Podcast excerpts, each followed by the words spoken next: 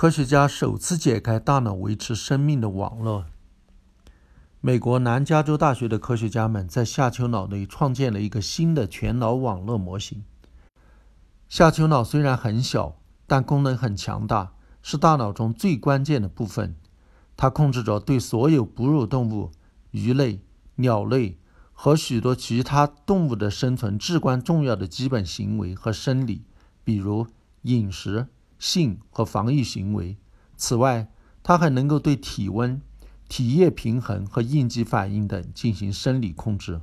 三月二十五日，美国南加州大学发表在美国国家科学院院刊上的一项研究，基于一张非常详细的网络地图，提供了首个关于下丘脑内部活动的全脑网络模型。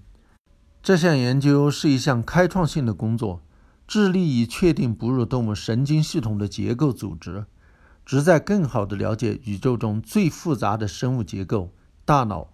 目前，科学家们正在建立一个基于灰质区域连接的哺乳动物大脑模型。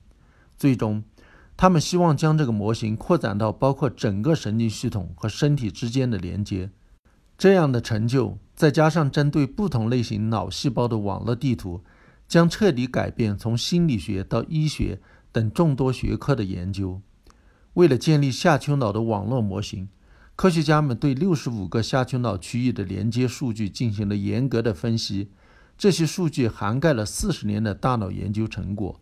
计算机对这些数据的分析显示，大脑每一侧下丘脑的六十五个区域的子网络组成了一个分层结构。在下丘脑每侧六十五个区域之内或者之间的一万六千七百七十个可能连接中，研究人员整理的数据集显示。其中有近八千个区域确实存在，这表明下丘脑有一个高度连接的内部网络。哈恩说，他是南加州大学文理学院的生物科学助理教授，也是这项研究的第一作者。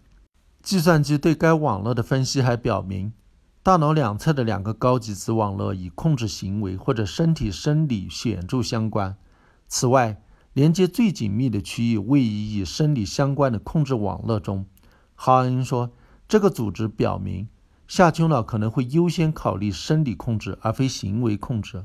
从生存的角度来看，这个组织是有意义的，因为行为取决于一个有能力的身体。”他说：“科学家们还探索了较低层次的子网络，发现了可能与多种疾病相关的新连接，包括神经退行性疾病，如阿尔茨海默氏症。”以及影响一种或者多种功能的行为障碍。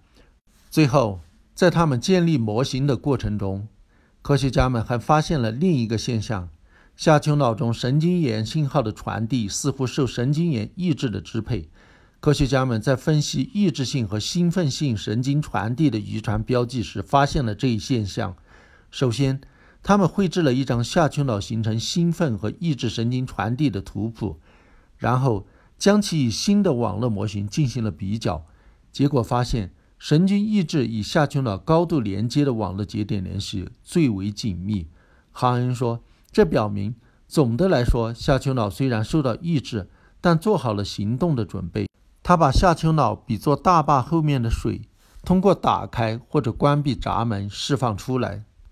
我们不知道这一发现的功能性后果，哈恩说：“但是从机械的角度来看。”从一个为行动做好准备的系统中去除抑制，能快速取得效果，所以这可能有利于生存。